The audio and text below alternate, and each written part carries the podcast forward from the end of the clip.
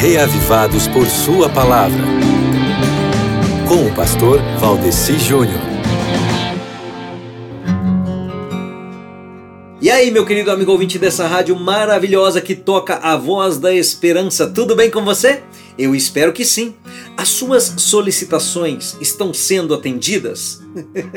Essa pergunta é para introduzir para você o tema que eu quero destacar aqui hoje no Reavivados por Sua Palavra. Olha só, nessa vida moderna nós estamos sempre fazendo solicitações, não estamos? Então, o salmo de hoje é uma solicitação. Sim, uma solicitação que o povo de Deus pode estar fazendo ao Senhor pelo auxílio divino. Escuta só.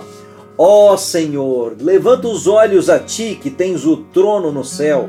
Como o escravo depende do seu dono e como as escravas dependem das suas donas, assim olhamos para ti, ó Senhor nosso Deus, esperando que tenhas compaixão de nós. Tem compaixão de nós, ó Senhor, tem compaixão, pois somos tratados com muito desprezo, somos sempre desprezados pelos ricos e os orgulhosos zombam de nós. Um resumo desse capítulo lido aqui é que o salmista pede misericórdia a Deus, pois está passando por situações de desprezo e de vergonha. Então, meu amigo ouvinte, ao ler esse salmo, hoje eu aprendi o seguinte: Deus, ele é bondoso e tem compaixão de todos nós. Por isso, nós não precisamos temer quem nos despreza e nem tampouco quem nos maltrata.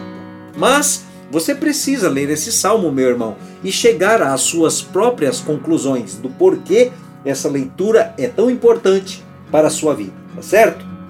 Só lendo para descobrir.